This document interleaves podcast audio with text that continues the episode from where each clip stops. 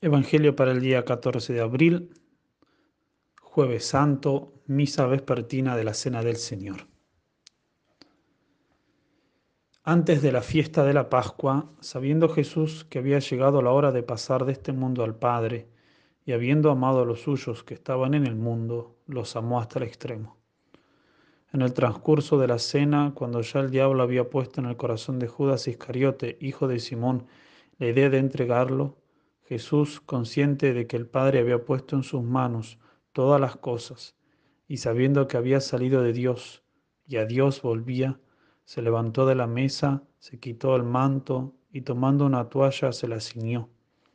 Luego echó agua en una jofaina y se puso a lavarle los pies a los discípulos y a secárselos con la toalla que se había ceñido.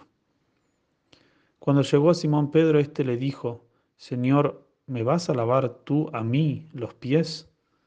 Jesús le replicó, Lo que estoy haciendo tú no lo entiendes ahora, pero lo comprenderás más tarde.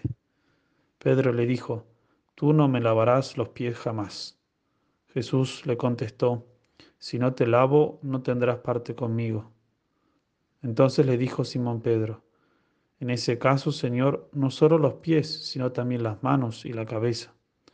Jesús le dijo, el que se ha bañado no necesita lavarse más que los pies, porque todo él está limpio. Y ustedes están limpios, aunque no todos. Como sabía quién lo iba a entregar, por eso dijo, no todos están limpios. Cuando acabó de, lavarle los pies, se puso otra vez el manto, volvió a la mesa y les dijo, ¿comprenden lo que acabo de hacer con ustedes? Ustedes me llaman maestro y señor y dicen bien porque lo soy. Pues si yo, que soy el maestro y el señor, les he lavado los pies, también ustedes deben lavarse los pies los unos a los otros. Les he dado ejemplo para que lo que yo he hecho con ustedes, también ustedes lo hagan. El Evangelio de hoy para la misa de la Cena del Señor nos trae el pasaje del lavado de los pies que es un ejemplo acabado y palpable de suprema humildad en el que podemos ver, como en un resumen y compendio, todo el, todo el misterio de la encarnación y la redención. Al hacerse hombre, nuestro divino Señor se despojó de sí mismo y al morir en la cruz lavó nuestras impurezas. Ambas cosas están claramente significadas en el lavatorio de los pies. Nuestro Señor, la noche antes de sufrir y morir, él, como preámbulo y anticipación de lo que iba a suceder esa noche, lavó los pies de sus discípulos. San Pablo dice que por la encarnación nuestro Señor se despojó de sí mismo, tomando la forma de siervo. Y fue en esta misma acción tan servil y humillante en la que nuestro Salvador demostró que no había venido a ser servido, sino a servir. Y fue así que llevó al límite la encarnación, manifestando el corazón mismo de su pasión. Santo Tomás de Aquino lo expresa de manera más figurada. Dice así, cuando el evangelista dice entonces echó agua en una jofaina, describe el servicio de Cristo y muestra su admirable humildad de tres maneras. Primero, en cuanto a la clase de servicio que era, pues era muy humilde, ya que el Señor de la Majestad se inclinaba para lavar los pies de sus siervos. En segundo lugar, en cuanto al número de cosas que hizo, pues puso agua en la jofaina, les lavó los pies y luego los secó. En tercer lugar, en cuanto a la forma en que lo hizo, porque Cristo no lo hizo a través de otros o con su ayuda, sino por sí mismo.